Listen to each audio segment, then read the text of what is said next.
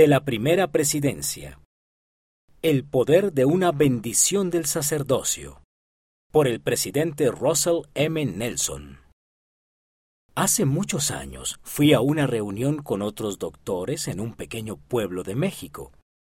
Una noche, uno de los doctores de repente se puso muy enfermo.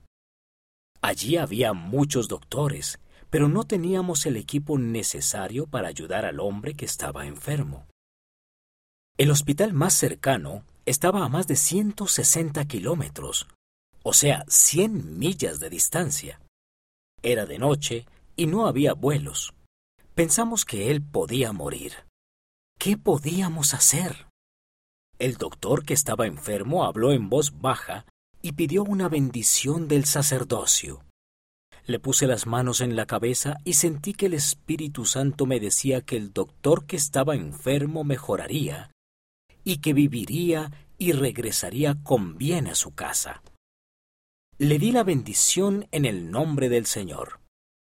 A la mañana siguiente, el doctor estaba mucho mejor y a los pocos días pudo volver a su casa.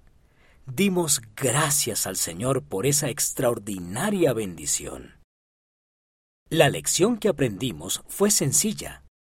Confía en Jehová con todo tu corazón y no te apoyes en tu propia prudencia. Fue algo que lo vivimos y supimos que era verdad. También es cierto que Dios está al mando. No todas las bendiciones tienen la respuesta que preferimos. Solo necesitamos aumentar nuestra fe en Él. Adaptado de no pongan su confianza en el brazo de la carne. Liaona, marzo de 2010, páginas 40 y 41.